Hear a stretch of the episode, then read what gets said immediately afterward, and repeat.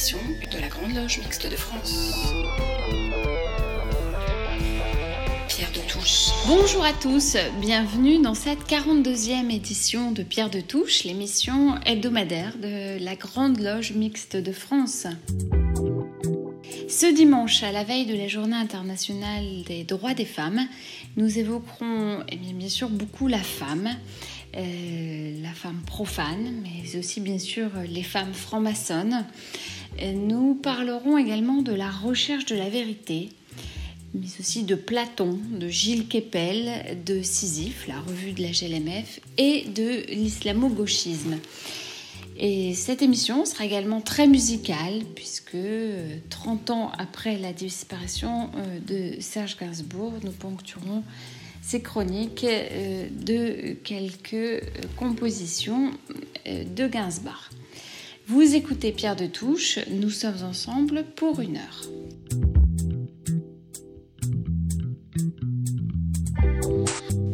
Pour commencer cette émission, Marie-Josée Freling et Gaspard Hubert Lancicoco ont choisi de réaliser le portrait d'une des premières femmes franc-maçonnes, une Anglaise, Elizabeth Aldworth. Lady Elizabeth Saint Léger Aldworth, née entre 1693 et 1695 à Newmarket, dans le comté de Cork, sud-ouest de l'Irlande, et morte en 1773 ou 75, Elizabeth Saint-Léger Aldworth était la fille de Lord Arthur de Doneraile, dont les ancêtres, Saint-Léger, étaient arrivés de Normandie et d'Île-de-France dans le sillage de Guillaume le Conquérant. Le père d'Élisabeth, donc Arthur Saint-Léger, premier baron de Kilmaiden et vicomte d'Honorail, tenait loge en sa demeure à Donorail Court. Ses fils, quelques amis intimes, son majordome, au plateau de Tuileur, et Lord Aldworth, futur époux d'Elizabeth, en étaient membres. Il existe plusieurs versions des circonstances qui conduisirent à l'initiation d'Élisabeth. Sélectionnons la plus probable un soir entre 1712 et 1717, alors qu'une réunion maçonnique se tenait dans la maison de la famille Saint-Léger en réfection.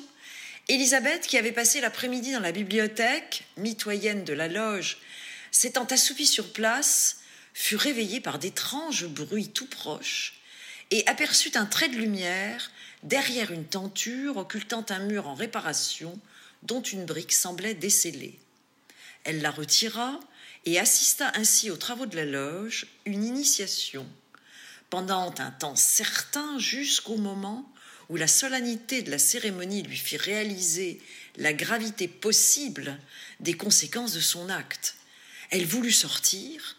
La seule issue l'obligeant à passer par le fond de la loge, elle heurta un objet dans la pénombre, et le majordome Tuileur la vit, l'intercepta, alerta l'ensemble des membres qui l'interrogèrent sur ce qu'elle avait vu et entendu immédiatement, l'enfermèrent dans un petit cabinet avant de délibérer sur son sort et de conclure que, connaissant de facto une partie essentielle des secrets de la maçonnerie, mais compte tenu de son âge, il serait procédé non pas à sa mort, mais à son initiation, ce qui fut accompli. Cet événement, rappelons-le, se déroula avant la création de la Grande Loge de Londres, qui deviendrait la Grande Loge unie d'Angleterre, et bien avant la création de la Grande Loge d'Irlande. L'initiation d'Élisabeth Saint-Léger aux mystères et privilèges de la franc-maçonnerie se tint donc avant même l'existence des structures définitives de la franc-maçonnerie moderne. Cette transmission, régulière puisqu'assurée par des maçons réguliers, ne montre-t-elle pas en outre qu'à cette époque, avant les constitutions d'Anderson. L'exclusion des femmes n'était pas un principe intangible. Même s'il ne s'était agi ici que de s'assurer de la discrétion d'un témoin involontaire. Dès après son décès en 1773 ou 75, l'appartenance maçonnique de Lady Aldworth ne semblait poser aucun problème. Pourtant, d'aucuns pensent que son expérience initiatique ne serait qu'une légende. Il est difficile de vérifier, compte tenu de l'absence d'archives à ce sujet. Mais alors, pourquoi bâtir, dès la première moitié du XVIIIe siècle, une légende sur l'initiation d'une femme, alors même que la franc-maçonnerie considérait cette moitié de l'humanité comme inférieure, donc non initiable? En outre, en 1895, deux historiens francs-maçons, Edward Conder et William Crawley, relatent dans le volume 8 de leur ouvrage sur la franc-maçonnerie anglaise et irlandaise un entretien avec les descendants d'Élisabeth et la présentation de quelques documents attestant sa qualité de franc-maçonne. Laetitia Carlier, conservatrice au musée belge de la franc-maçonnerie quant à elle, rappelle que l'on dispose de nos jours de la preuve de l'initiation d'autres femmes en Angleterre au XVIIIe et XVIIIe siècle en franc-maçonnerie et de l'existence de loges mixtes. N'est-il donc pas certain, en revanche, qu'Élisabeth fut réellement la première femme à rentrer en franc-maçonnerie? Il faudra attendre, après la franc-maçonnerie d'adoption de l'Ancien Régime et de l'Empire, l'initiation de Maria de Rème en 1882 pour qu'une femme devienne à nouveau franc-maçonne.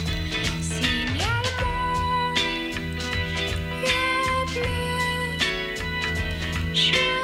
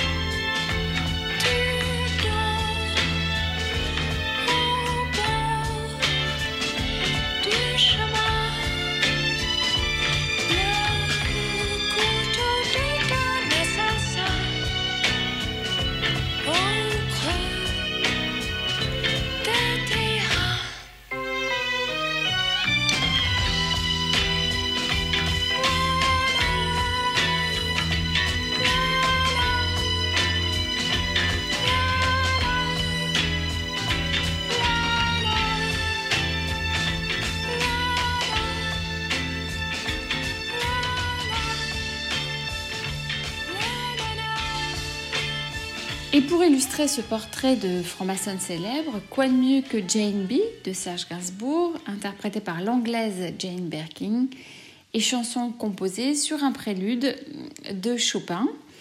Alors voici une transition facile avec euh, la chronique de Claire Donzel, puisque cette semaine nous avons rencontré Nelly, qui est chef d'orchestre d'origine bulgare, en loge à Sofia, et membre de la grande loge mixte d'Autriche.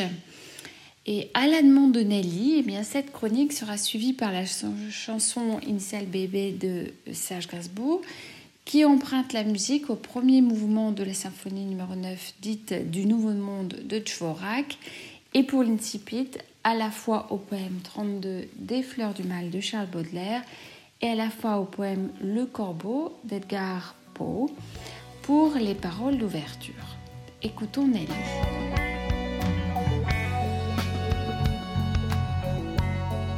Je suis franc-maçonne et alors aujourd'hui nous rencontrons Nelly. Bonjour Nelly.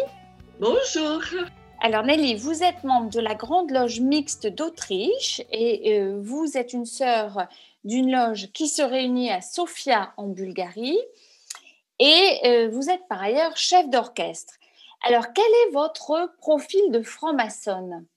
Alors, euh, de, mon, de, mon, venu en France, j'ai j'ai rencontré des francs-maçons, je les ai côtoyés, j'ai assisté aux tenues blanches et puis j'étais attirée par par le côté antidogmatique qui procure la liberté. Bien sûr, les grandes euh, valeurs, liberté, égalité, fraternité, et surtout le principe de la tolérance. Ce qui me plaît chez vous dans vos causeries, euh, c'est, qu'on laisse les personnes s'exprimer sans leur couper la parole, comme, comme, comme ça se passe dans, dans les, tous les débats radio-télé télévisé. Et chacun, euh, là-bas, chacun parle en même temps et on se fait attendre ceux qui parlent le plus fort. Alors, vous êtes membre d'une loge en, Bulgarie. Euh, vous pouvez nous parler de la franc-maçonnerie dans ce pays parce que vous êtes la première franc-maçonne euh, qui est étrangère que nous rencontrons. Donc, c'est une première et, ça nous intéresse particulièrement. Alors, là, la Bulgarie a retrouvé la démocratie euh, après la, chute du de, mur de Berlin. C'était après 99, 1990, euh, oh là là. et, puis, euh, d'un coup, tous les, ils, sont poussés comme les champignons avec, après la pluie, plein d'éloges de différents obédience qui venait évidemment d'étrangers. Il y a, il y a la France, il y a l'Allemand, Autriche, Grèce, etc. Et mm, les Bulgares sont, je, crois, ils ont retrouvé le sens de la liberté euh, avec cette, euh, cette expression franc-maçonnique.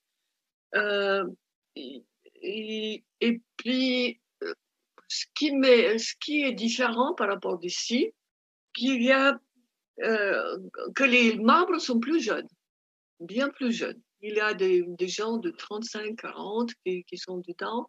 Et il y a même plus jeunes. J'ai rencontré la 20, 20 ans. Euh, donc ça rajeunit. Euh, autre chose, les femmes sont très, très, mm, très euh, prenant. Il y a des loges, euh, euh, des loges mixtes où c'est les femmes qui prédominent. Il y a aussi des loges des femmes. Pour le moment, c'est plutôt esprit d'œuvre de, de, charité, de solidarité. Je dirais les, les femmes ont, ont tendance d'aller vers l'ésotérisme, les hommes vers l'affairisme, si je peux dire. Euh, et le domaine social mm, manque, d'après moi, d'après mon point de vue, est euh, très important, euh, car bon, le développement personnel d'une franc-maçon devrait apporter quelque chose d'extérieur, changement du monde, comme on dit. Alors, donc, euh, c'est encore très tôt peut-être à demander ça, mais en tout cas, ils sont passionnés, ils, portent ces bijoux des francs-maçons, ils ne se cachent pas, euh, ils sont très fiers d'y être. Alors, vous êtes également euh, femme chef d'orchestre. comment le vivez-vous? Alors, c'est une très bonne question parce que bientôt, dans quelques jours, c'est 8 mars, la journée de la femme. Et puis, ça se pose, euh, on ne se pose pas tous, on se pose ces questions-là.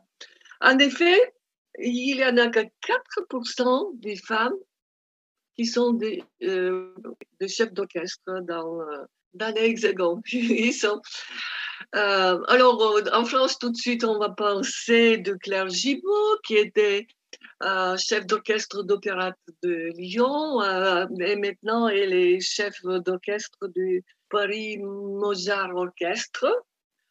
Et d'ailleurs, euh, elle a soulevé cette question en faisant une, euh, en essayant d'améliorer, faisant une, concours pour les femmes chefs d'orchestre. Enfin, en espérant que ça va changer. Bon, au niveau, euh, au, niveau hum, amateur, il y a beaucoup, beaucoup de femmes qui dirigent des chorales et d'orchestres amateurs. Évidemment, ils ont les mêmes diplômes que les hommes chefs d'orchestre qui dirigent les, orchestres permanents en France.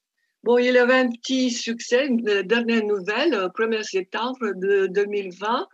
Il y a Déborah Veldman qui était, euh, nommée à la tête d'orchestre d'avion, d'opéra d'avion. Bon, je, suppose qu'elle n'a même pas encore dirigé à cause de confinement, mais, mais bon, elle a son contrat et ça, et ça ira. Quoi. Alors on se pose la question pourquoi? Pourquoi? Euh, euh, On considère qu'un chef d'orchestre, homme, incarne symboliquement la position de domination visible et éclatante et la femme, au contraire, c'est la douceur et la soumission. Donc, c'est pour ça, c'est les hommes qui dirigent. D'ailleurs, euh, Philharmonique de Vienne, qui sont, où il y a des musiciens hommes, ils sont mis du temps. Pour la première fois, ils ont invité une femme chef d'orchestre, et pour le premier et pour le dernier, 1997 voilà, c'est très, très. Il y a une. Euh, voilà. Il y a cette euh, anecdote qui, qui court. Euh, les femmes ont des bras tournés vers l'avant, pas pour tenir, pour tenir un bébé et pas une baguette. Alors, vous voyez où on est, mais en espérant que, que ça va changer. Sinon, en attendant, euh, bon, euh, les femmes se contentent de diriger euh, un orchestre non permanent. là, j'ai eu la chance, d'ailleurs, en Bulgarie, où on est allé pour, on est allé pour le mois de francophonie. J'ai eu la chance que j'ai pu diriger une philharmonie assez connue. Dans le capital de Sofia. Eh bien, merci euh, Nelly pour euh, ce témoignage. Une nuit que j'étais à me morfondre dans quelques pubs anglais du cœur de Londres, parcourant l'amour monstre de Wells, me vint une vision dans l'eau de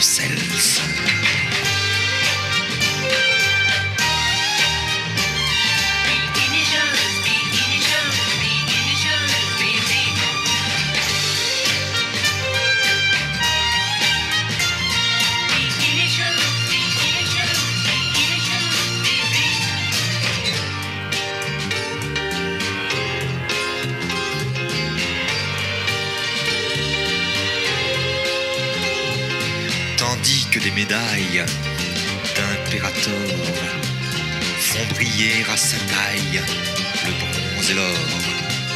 Le platine lui grave d'un cercle froid la marque des esclaves à chaque doigt.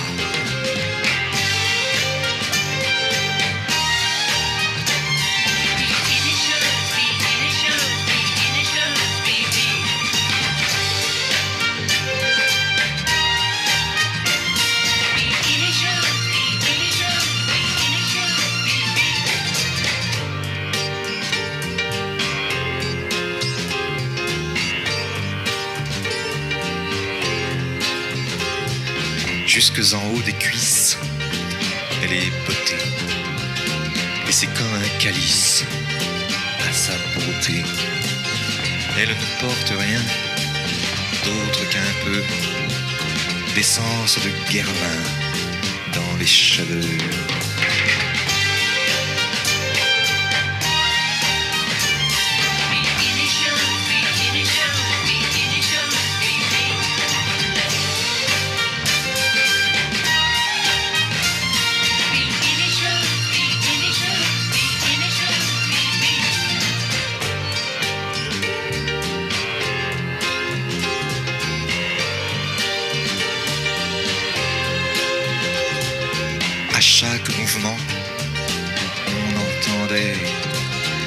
Clochettes d'argent de ses paniers. Agitant ses grelots, elle avança et prononça ce mot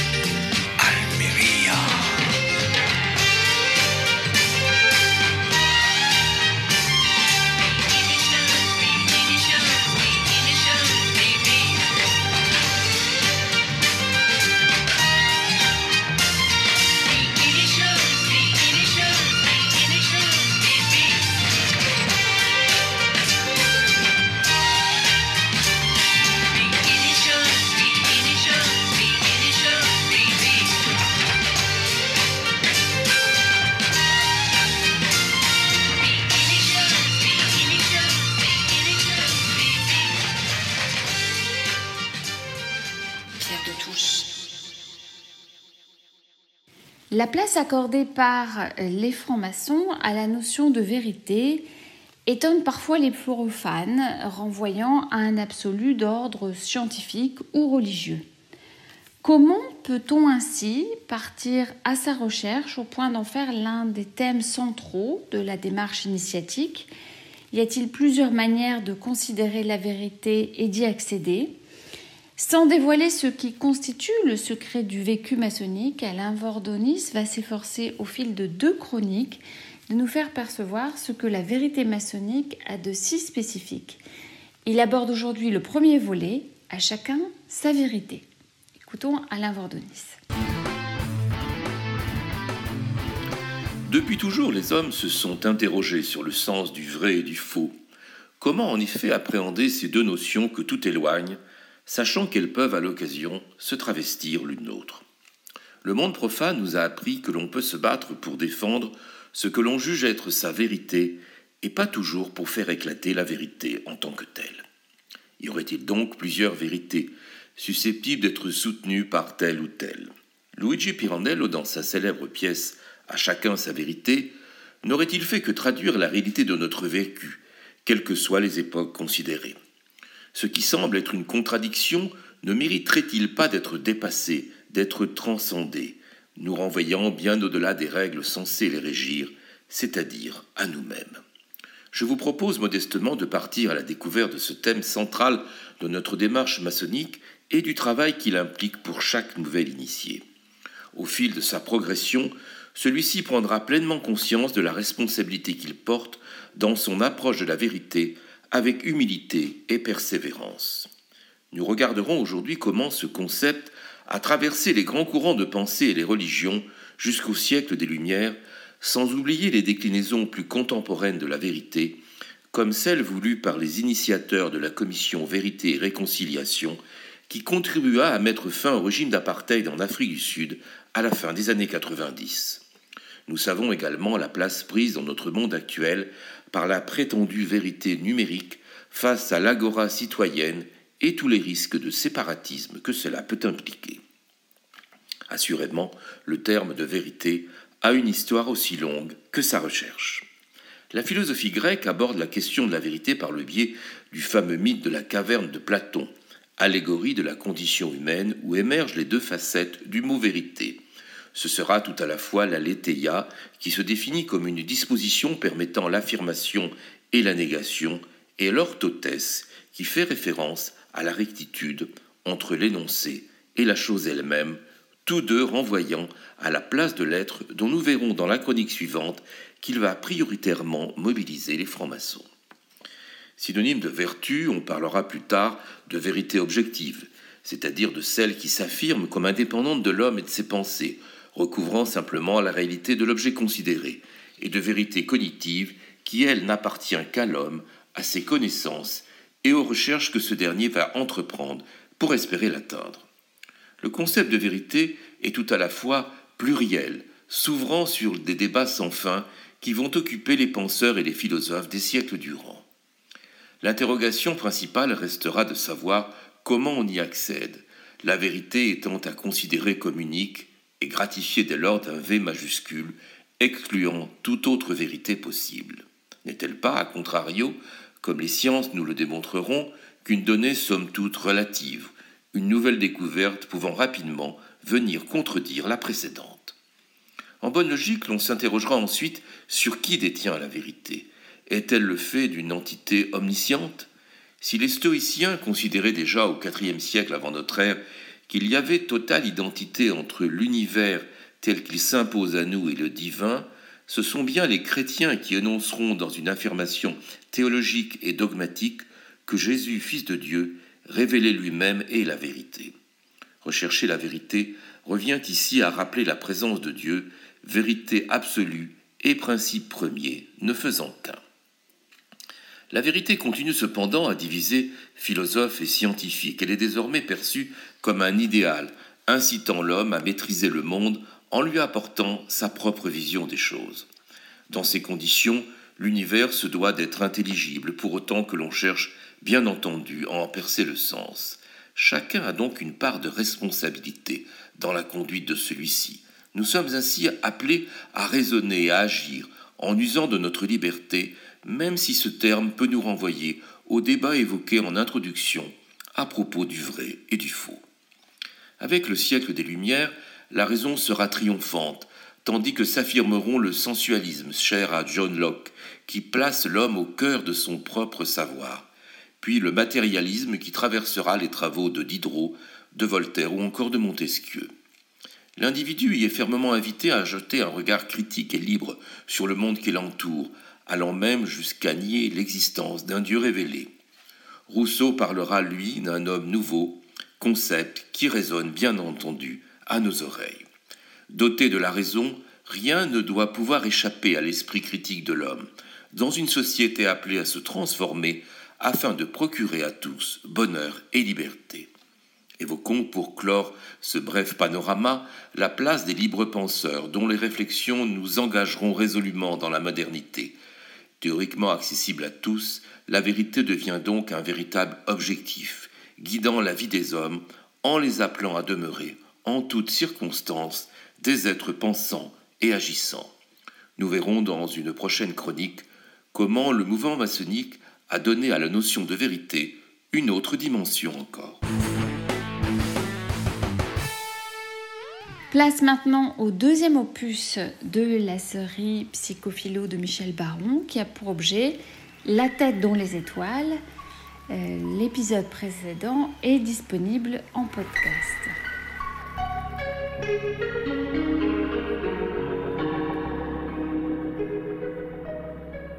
Dans la Bible, et en particulier dans la Genèse, il y a un rudiment du langage qui se, qui se met en place et en mouvement.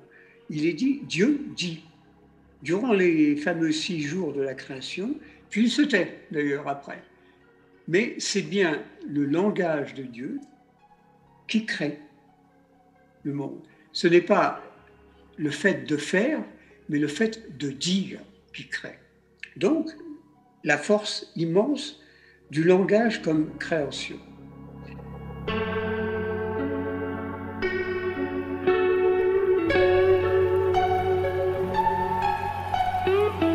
L'homme devient ainsi un animal langagier, à la recherche de la parole perdue, face à l'innommable, au silencieux.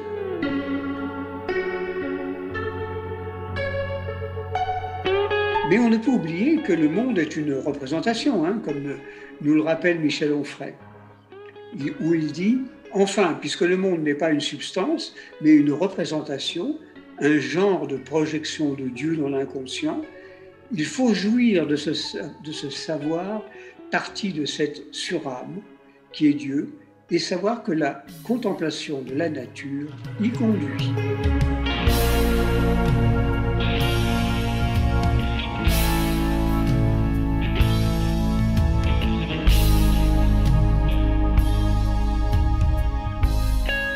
C'est là, pour pallier l'infirmité du langage, que l'homme sera obligé de mettre en œuvre le symbolisme, qui l'éloigne à jamais du monde animal.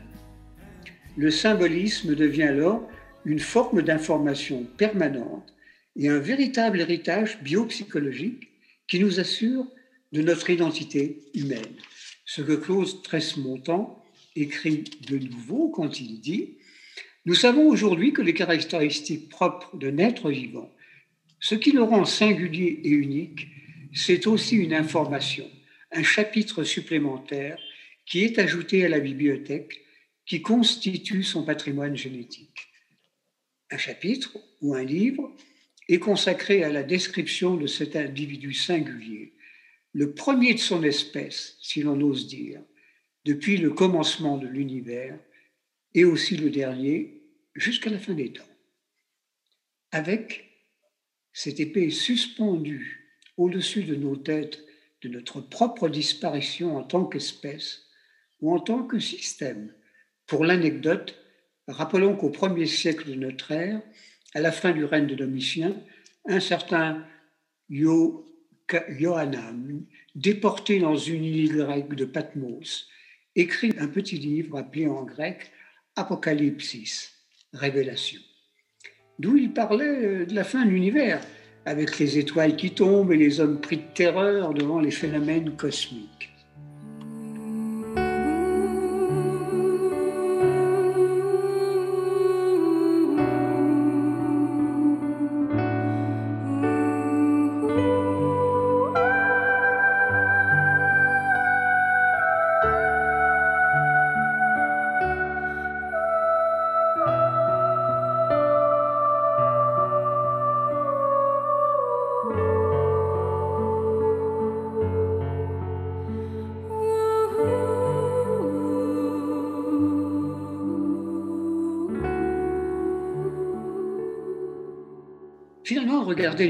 C'est une forme de chemin vers la métaphysique.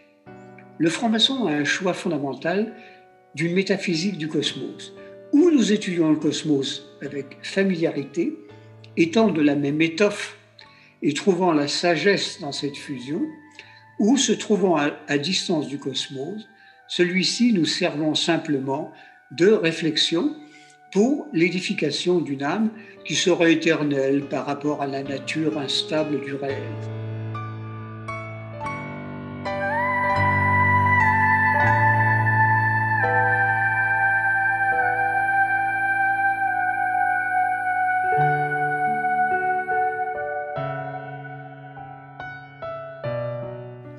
La première hypothèse relèverait des présocratiques du panthéisme, du taoïsme ou du bouddhisme. La seconde, de Platon ou des monothéismes judéo-chrétiens et musulmans. Une troisième solution pourrait également voir le jour, celle de Descartes, dans la troisième méditation, où il écrit Je fermerai maintenant les yeux, je boucherai mes oreilles, je détournerai tous mes sens, j'effacerai même de ma pensée toutes les images des choses corporelles, ou du moins parce qu'à peine cela peut-il se faire, je les réputerai comme vaines et comme fausses. Et ainsi, m'entretenant seulement moi-même et considérant mon intérieur, je tâcherai de me rendre peu à peu plus connu et plus familier à moi-même. Je suis une chose qui pense. Solution problématique, savoir si c'est la matière qui est infinie ou un principe qui est créateur de cette matière comme le suggère la Bible au psaume 102, où il est dit Jadis tu fondas la terre et les cieux, qui sont l'œuvre de tes mains. Eux, ils périront, mais toi, tu subsistes. Eux, comme un habit, ils s'usent. Comme un vêtement, tu les changes, mais toi, tu es le même et tes années ne finissent pas. Mais Martin Heidegger posera cette question qui avait déjà été posée par Anaximandre et les mystiques rénants. Warum ist überhaupt sein das und nicht vielmehr nichts? Das ist die Frage. Pourquoi y a-t-il de l'être, de l'étant, plutôt que rien? Pourquoi y a de Finalement, c'est une question fondamentale que, reprendra Sartre d'ailleurs plus tard et, qui est une conclusion à, à la réflexion humaine par excellence.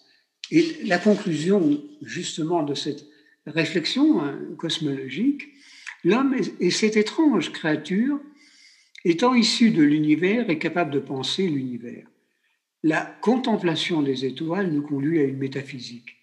Sommes-nous dans cette matière infinie qui nous noie dans son immortalité même, de manière panthéiste, Est-ce l'action d'un Dieu créateur impliqué, partie prenante d'un transformisme qui spiritualiserait la matière, comme le pense Théard de Chardin, ou, comme le pensaient avec poésie les écoles platoniciennes, chaque religion, chaque homme ne serait qu'un éclat de verre du miroir d'Aphrodite. Le franc-maçon, avec tous les hommes, partage aussi cette interrogation anxieuse devant les espaces infinis dont nous parle Blaise Pascal. Et, comme tous, il y cherche un sens qui ne fasse pas de lui, comme le chantait Bob Dylan, juste une Rolling Stone, une pierre qui roule. Quoi?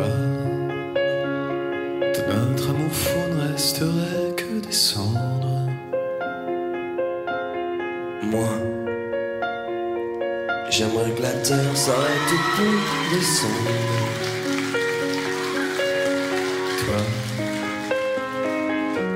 tu ne vaux pas la corde pour te pendre.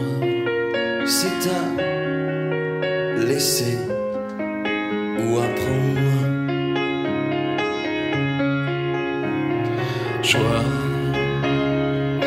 et douleur, c'est ce que l'amour engendre. Sois au moins conscient que mon corps peut se fondre. Dit en passant, j'ai beaucoup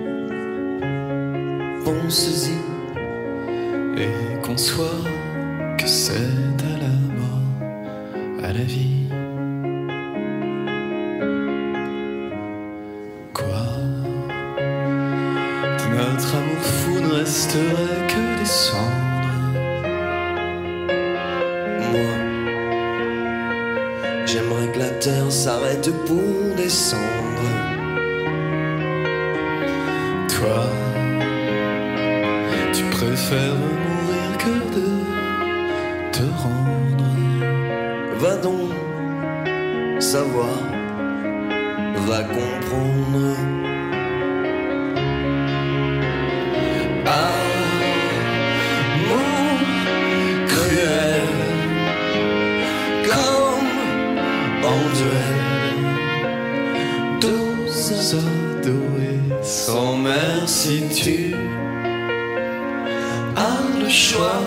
Des ou celui des larmes. Pense-y, pense-y. et conçois que c'est à la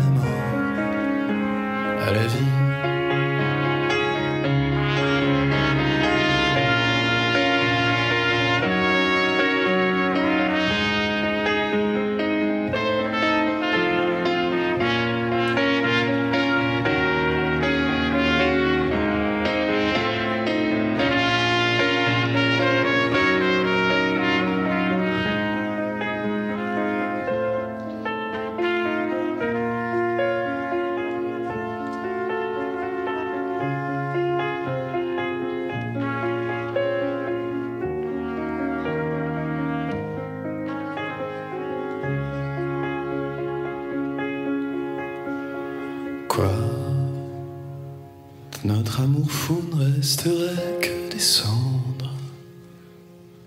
Moi, j'aimerais que la terre s'arrête pour descendre. Toi, tu préfères mourir que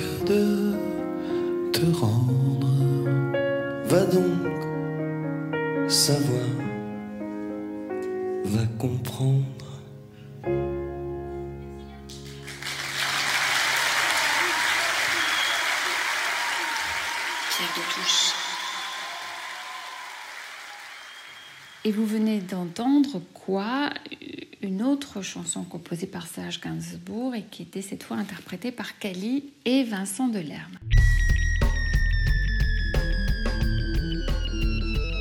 Pierre de Touche, une émission de la Grande Loge Mixte de France. Pierre de Touche. Alors il y a un an, la Grande Loge Mixte de France publiait le premier numéro de sa revue, Sisyphe, alors que le deuxième numéro vient de paraître, Christiane Vienne a souhaité nous présenter cette revue. Bonjour à tous. En décembre 2019, la Grande Loge Mixte de France a publié pour la première fois sa revue semestrielle Sisyphe. Le thème, rassembler ce qui était part, semble presque prémonitoire aujourd'hui, alors que nous sortons peu à peu des confinements et, autres restrictions de nos déplacements. Edora Brand, le grand maître, écrivait à l'époque en introduction Le temps est venu pour la Grande Loge mixte de France, après 37 années d'existence, de s'inscrire dans un projet éditorial pour stimuler une écriture jouant un grand rôle dans nos cheminements initiatiques, mieux transmettre encore nos différentes expériences et souligner la dimension agrégative de cette aventure individuelle et collective qu'est la franc-maçonnerie.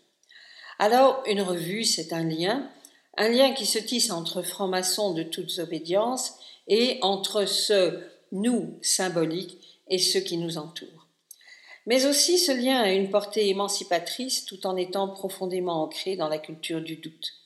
Ainsi, il s'agit de mettre à distance pour mieux regarder l'ensemble et douter afin de laisser la porte ouverte à tout ce qui bouscule et apporte une lumière nouvelle sur la réalité. Mais pourquoi Sisyphe? Si nous filons la métaphore du mythe, la sanction que lui infligent les dieux le condamne à pousser chaque jour un rocher jusqu'au sommet d'une montagne du Tartare. Une fois arrivé au sommet, la pierre dégringole et chaque jour il recommence. Cela paraît absurde et cruel. Cependant, qui sait ce que pense Sisyphe? À l'inanité de sa tâche et à l'absurdité de sa condition, ou bien à la maîtrise recouvrée de son destin, nous disait aussi le grand maître dans son propos introductif. Ainsi, vous le voyez, le champ de la réflexion est ouvert. Le numéro 2 de Sisyphe vient de paraître et il a pour titre Cette éthique qui nous rassemble. Ainsi, la revue Sisyphe témoigne à la fois de l'universalité et de l'évolution de la pensée maçonnique toujours en recherche. Pour des questions pratiques d'abonnement, nous vous donnons rendez-vous sur le site de l'obédience ou auprès des éditions conformes. Toutes les informations sont disponibles auprès de la GLMF et votre participation est bien sûr la bienvenue. À bientôt.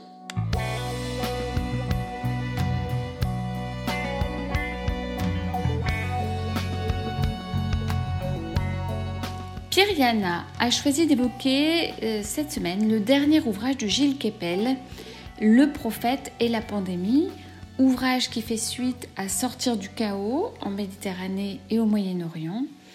Dans ce nouvel ouvrage, le politologue décrit la quatrième génération du djihad et met en évidence deux faits marquants de 2020, la transformation du musée basilique Sainte-Sophie d'Istanbul en mosquée et l'assassinat de l'enseignant Samuel Paty dans les Yvelines.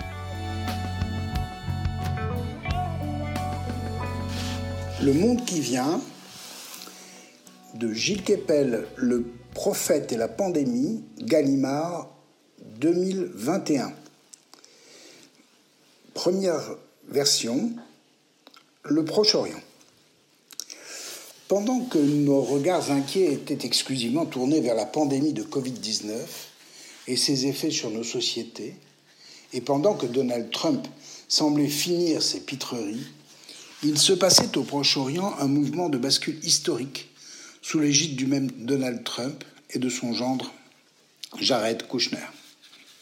En effet, nous avions été habitués au conflit israélo-arabe depuis 1947, puis israélo-palestinien sous l'effet conjugué de l'avancée iranienne en Irak, turque en Méditerranée, et enfin russe dans toute la région, particulièrement en Syrie, toutes les lignes ont considérablement bougé au Proche-Orient, ouvrant face à l'Irak un boulevard arabe à Israël qui a ainsi signé l'alliance d'Abraham, un accord de paix durable et solide qui, avec Israël et les USA, de Trump ou même de Biden, soude un front arabe sunnite qui attend encore quelques ralliements importants. On voit ici très nettement s'effacer le camp nassérien qui, après la guerre des six jours de 1967, soutenait le peuple palestinien, militairement, financièrement et dans l'opinion publique arabe. L'Égyptien Anwar el-Sadat avait payé de sa vie les premiers pas de ce mouvement vers la paix, Yitzhak Rabin en Israël aussi. Les effets de l'histoire sont parfois très longs et le changement de cap intervient malgré tout plus de 30 ans après la chute du mur de Berlin.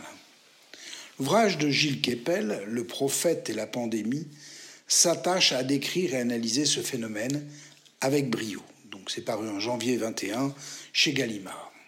Il fait suite à Sortir du chaos, qui est paru en 2018, dont il éclaire la perspective. Keppel, on le sait, est l'un des très brillants géopoliticiens français, universitaire de renom international, conseiller des princes et, du même coup, bête noire des djihadistes. Il appartient à l'une des branches de la géopolitique française, celle de Sciences Po Paris, alors qu'une autre branche, tout aussi brillante, est nichée autour de Paris 8, Vincennes à Saint-Denis, à la revue Hérodote, et Yves Lacoste, son fondateur, ou Béatrice Gibelin, sa codirectrice. La réflexion de Keppel s'articule autour de deux grands axes. Premièrement, les métamorphoses du paysage proche-oriental que nous examinerons aujourd'hui, et deuxièmement, le lien avec les banlieues de l'islam, nos propres banlieues, que nous étudierons la semaine prochaine. Il faut dire ici que Gilles Keppel a effectué dans sa carrière de géopolitiste de nombreuses études sur le monde islamique dans nos pays, particulièrement la France, et, entre autres, sur la prégnance de l'islamisme dans les populations françaises issues de l'immigration musulmane. Nous y reviendrons donc la semaine prochaine. Le premier trait soulevé par Keppel est la faiblesse stratégique de l'Europe, sa division devant les protagonistes du Proche-Orient, d'une part, les islamistes militants, voire les terroristes, d'autre part. Mis à part la France un peu, et le président Macron beaucoup, les Européens laissent filer une situation qui pourtant les concerne au premier chef, tant ils sont eux aussi les riverains de la Méditerranée et trouvent en face d'eux de nouveaux protagonistes, la Turquie, l'Iran et bien sûr la Russie. La Turquie qui, elle, s'éloigne de plus en plus de l'OTAN. L'Iran a opéré sa pénétration forte dans la zone à l'occasion de la guerre d'Irak et de la révolte de nombreux chiites dans ce pays, autrefois sous le talon de Saddam Hussein. Cette pénétration s'est poursuivie efficacement en soutien à Bachar el-Assad, le dictateur syrien menacé d'effondrement devant les nombreuses manifestations des populations syriennes. Assad a dû sa sauvegarde à l'aide conjointe des Iraniens et des Russes, alliés pour l'occasion. La Russie, sans investir de nombreuses forces, a su magistralement imposer sa présence de grande puissance, jadis perdue avec la fin de l'URSS. De plus, l'ouverture sur la Méditerranée était pour Poutine un enjeu majeur. Erdogan, président turc, enfin, obtenait tout à la fois les mains libres face aux Kurdes mais surtout un accès majeur aux gisements de gaz et de pétrole de Méditerranée, en face des Grecs qui, eux, sont soutenus par l'Union européenne et en face des Israéliens. Enfin, la Turquie trouvait là l'occasion de contrôler, ici et en Libye, les routes de l'immigration vers l'Europe, avec les moyens de pression sur l'Union européenne que l'on comprend bien. Ainsi se constitue, avec la bénédiction des frères musulmans, écrasés chez eux à l'origine par le maréchal Sissi en Égypte, un axe fort, signifiant un véritable danger pour les autres protagonistes de la région. En face de ce qui est ici désigné sous le nom de processus d'Astana, avec les Turcs, les Russes et euh, les frères musulmans, s'est constitué sous l'égide des USA Trump-Kouchner, un nouvel axe de défense sunnite puissant avec à sa tête l'Arabie saoudite, l'Égypte et bien sûr Israël. L'accord d'Abraham, c'est son nom, on l'a désigné ainsi, s'est évidemment construit en défense d'un éventuel conflit de cela avec l'Iran lui-même, soutenu par la Chine, dont le conflit mondial avec les USA sert d'arrière-plan. D'autre part, certains dominions, comme les désignaient jadis les Anglais, le Liban, l'Irak, le Yémen, le Kurdistan, la Libye, font les frais de ce grand chambardement qui a vu de ce fait la renaissance du Hamas pour contrer Israël. On le voit, Gilles Kepel désigne justement les lignes de partage international. L'opposition ancienne de l'Est et de l'Ouest fait apparaître, sous le voile de la Covid, de nouvelles lignes de partage. Nous n'avons pas évoqué tous les protagonistes, ni même la situation intérieure d'Israël devant la Covid. Nous y reviendrons la semaine prochaine. Bon dimanche. Dieu est un fumeur de Havane. Je vois ces nuages gris. Je sais qu'il fait même la nuit comme moi,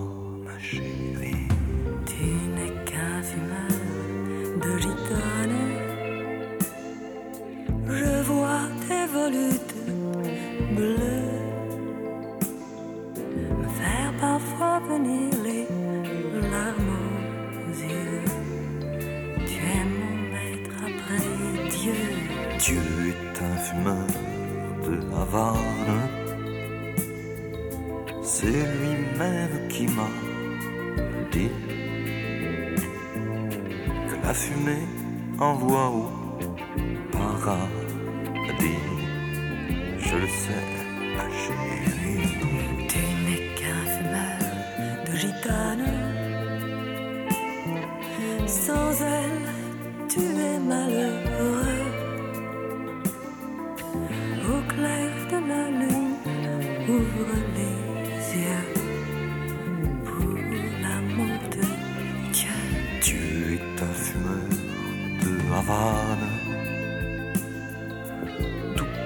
Toi, loin de lui.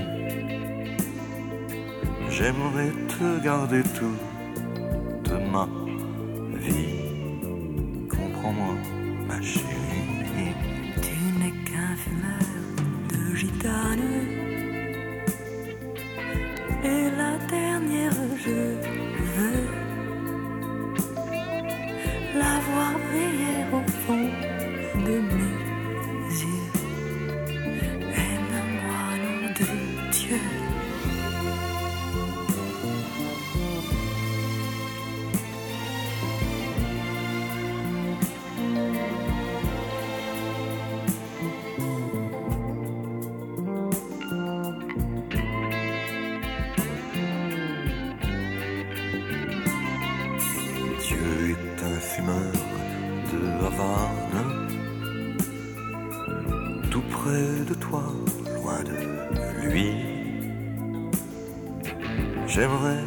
te garder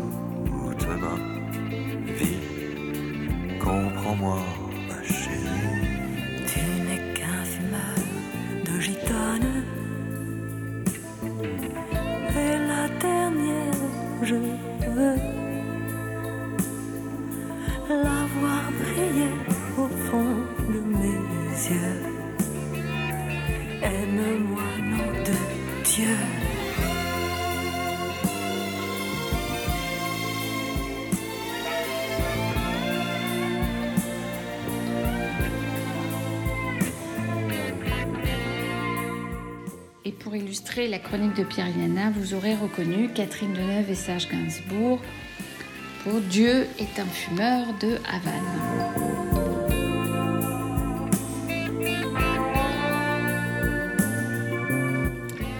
Alors, la chronique internationale de cette semaine est consacrée aux femmes, en particulier aux femmes indiennes à qui on réalise une ablation de l'utérus afin de les rendre plus productives dans les champs de canne à sucre. Écoutons Christiane Vienne nous parler de cette pratique aussi révoltante qu'insupportable. Pitié pour l'utérus, c'est le thème de cette nouvelle chronique internationale. Bonjour à tous. J'aimerais ce dimanche matin vous parler d'un sujet dont on parle peu, euh, c'est l'utérus. Si l'on a réussi en grande partie à démystifier le vagin et s'il n'est plus inconvenant de prononcer le mot jadis tabou, il n'en est pas tout à fait de même en ce qui concerne l'utérus et il est rare que cette partie de l'anatomie féminine apparaisse dans l'actualité. L'utérus est apparu dans la presse par le biais d'un scandale en Inde où des coupeuses de canne à sucre ont subi des hystérectomies, l'ablation de l'utérus, afin d'améliorer leur rendement au champ dans la région de Bid, une ville indienne de l'État du Maharashtra. Alerté par l'ONG Tatapi, présente sur le terrain, pardon, le gouvernement régional a réalisé deux enquêtes en 2018 et 2019. Il s'est avéré que 36% des travailleuses avaient subi une hystérectomie, alors que la moyenne nationale n'est que de 3,2%. Ce sont 4500 femmes qui, poussées par leur employeur afin de pouvoir travailler sans interruption pendant la saison de la récolte de canne à sucre, ont subi une hystérectomie dans des cliniques privées. Ces travailleuses agricoles sont payées à l'année et avant le travail réalisé.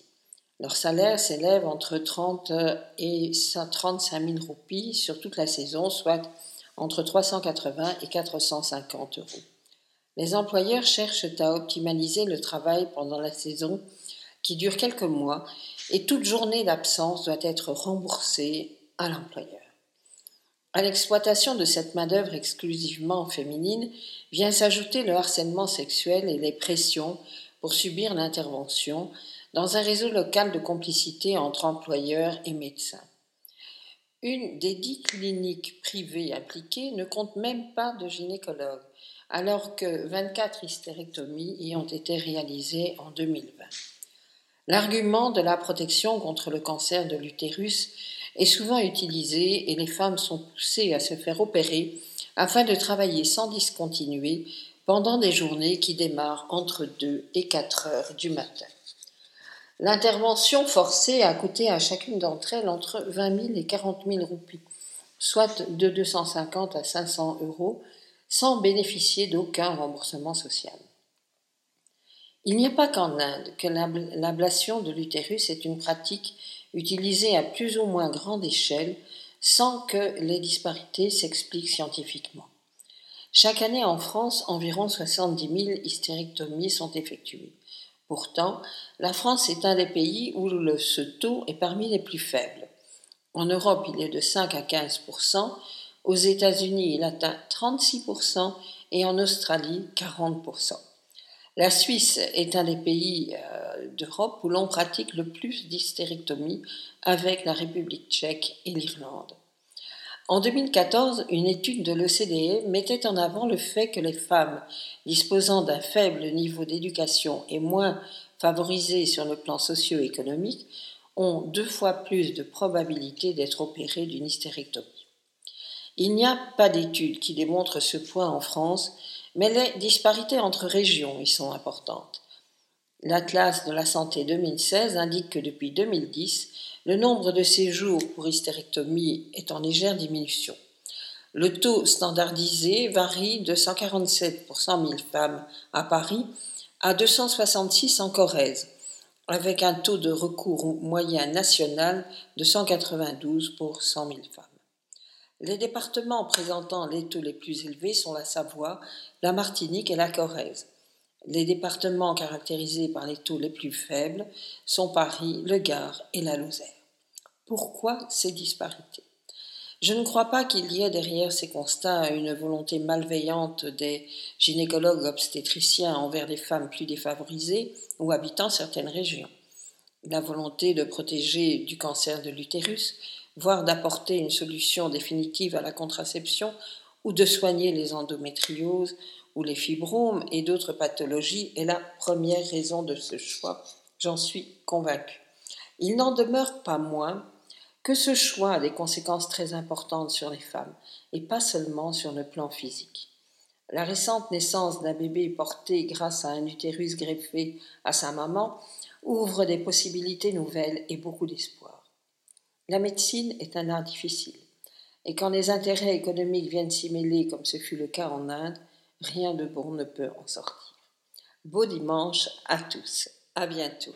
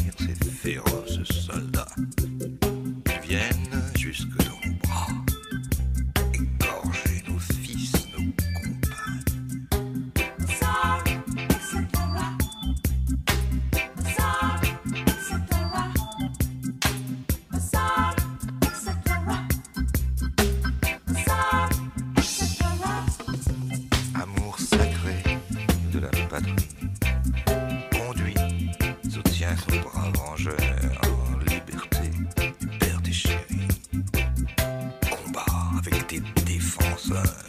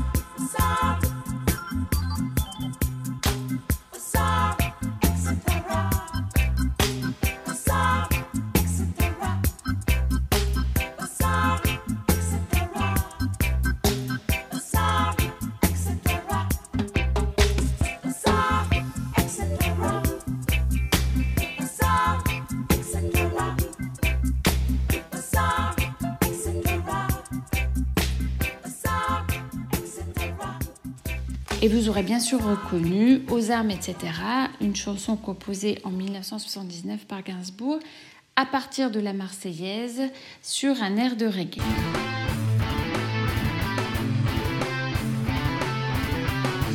La République vue par Marc Dupois est aujourd'hui une chronique qui revient sur le rapport demandé par la ministre déléguée à la recherche à propos de l'islamo-gauchisme dans les universités.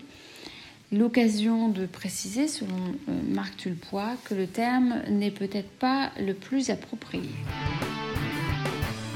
Il y a deux semaines, l'actualité a été une fois de plus polluée par la polémique née d'un ministre osant nommer les problèmes. Frédéric Vidal, ministre de l'Enseignement supérieur et de la Recherche, a en effet osé demander une enquête administrative à propos de, je cite, l'islamo-gauchisme dans le domaine de la recherche. Ces propos, dont la véracité ne saurait véritablement faire l'objet d'un doute de bonne foi, ainsi que leur réaction, illustrent parfaitement les problèmes gangrénant aujourd'hui l'université française.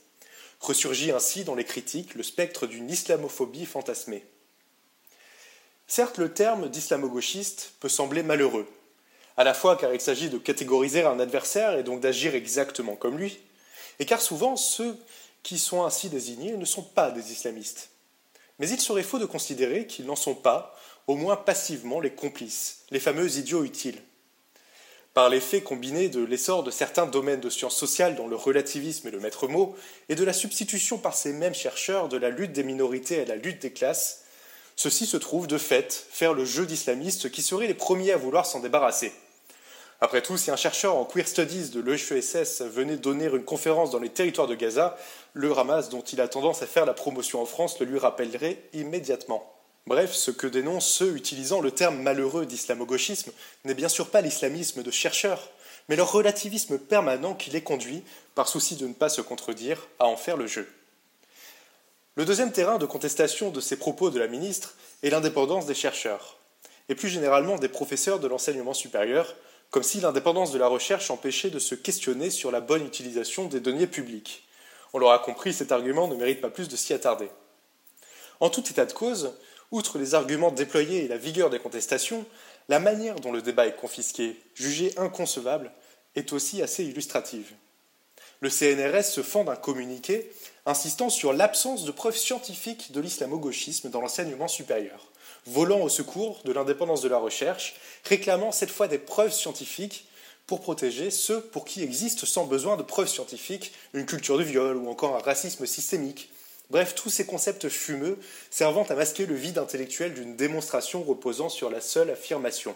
Ainsi de libération, qui, réagissant à la proposition de loi d'un député souhaitant interdire l'écriture inclusive, qui n'a d'inclusive que le nom, tweet Un député de la majorité veut interdire l'écriture inclusive au mépris des recherches en sciences sociales sur l'impact sexiste de l'utilisation du masculin comme neutre. Quelle recherche, quel chercheur, quelle méthode et quels résultats Poser la question et déjà faire preuve d'oppression? Curieuse méthode des Savonaroles du XXIe siècle. Faire passer les sciences sociales pour des sciences, s'ériger en scientifiques détenant la vérité, disqualifier sur le seul champ sémantique ceux s'opposant à leurs idées pour les catégoriser oppresseurs, fascistes, réactionnaires, ou pour citer la charmante Ouria Boutelja, pur produit des études décoloniales, républicains.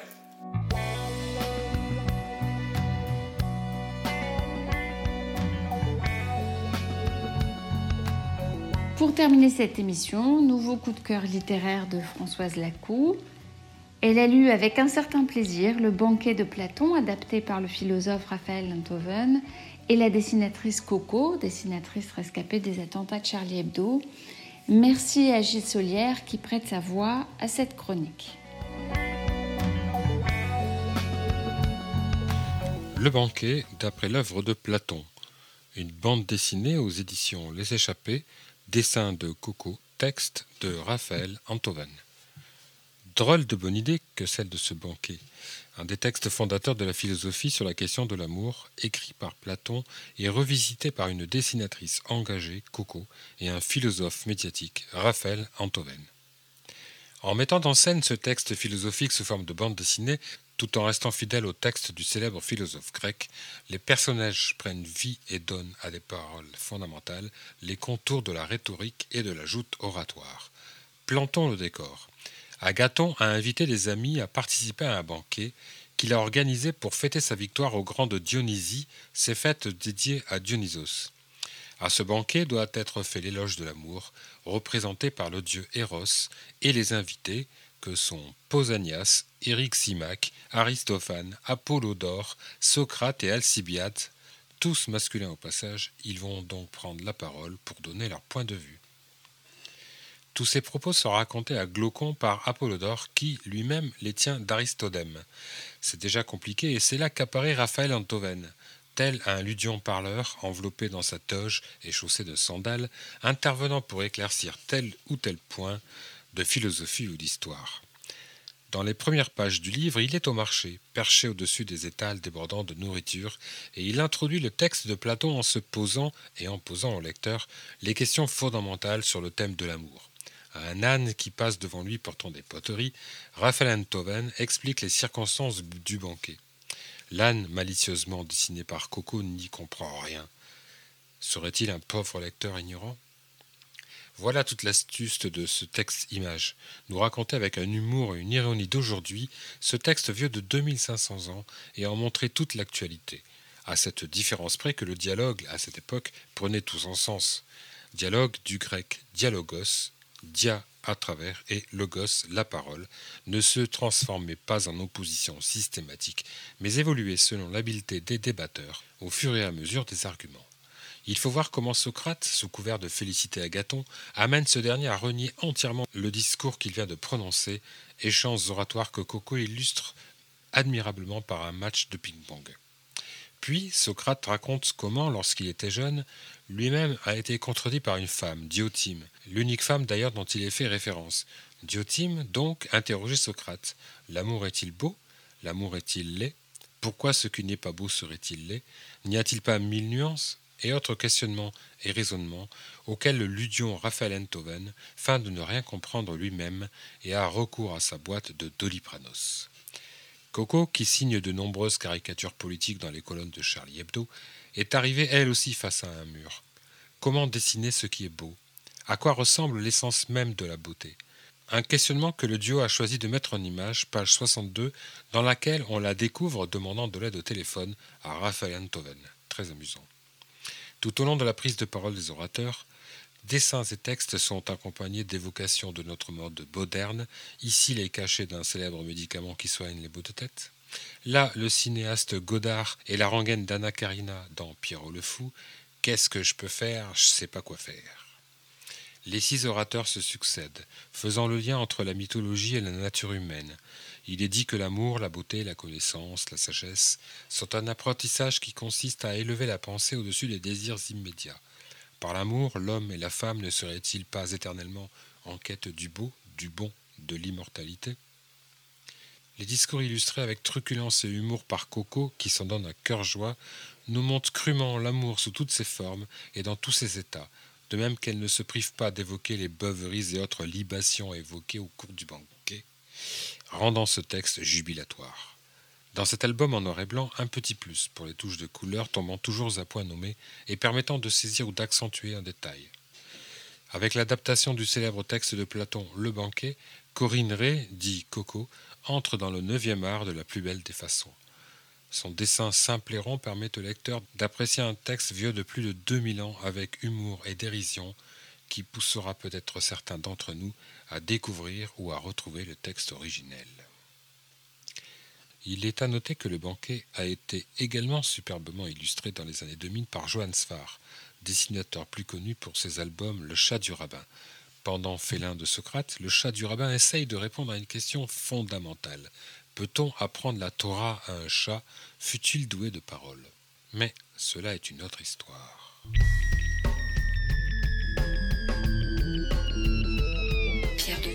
une émission de la Grande Loge Mixte de France. Pierre de Touche. cette émission touche à sa fin. Une nouvelle fois, nous tenons à remercier l'équipe de Pierre de Touche qui contribue activement et méticuleusement chaque semaine à l'élaboration de cette émission.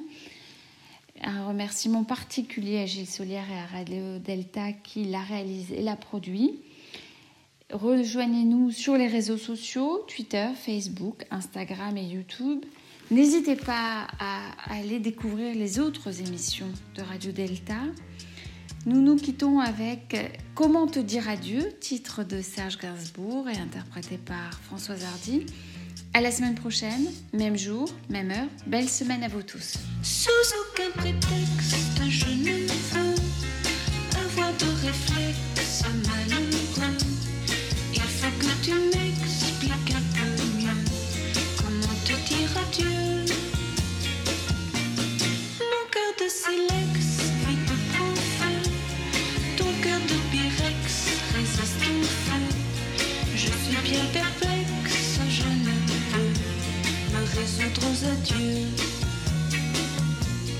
Je sais bien qu'un ex, amour n'a pas de chance, ou si peu. Mais pour moi, une explication vaudrait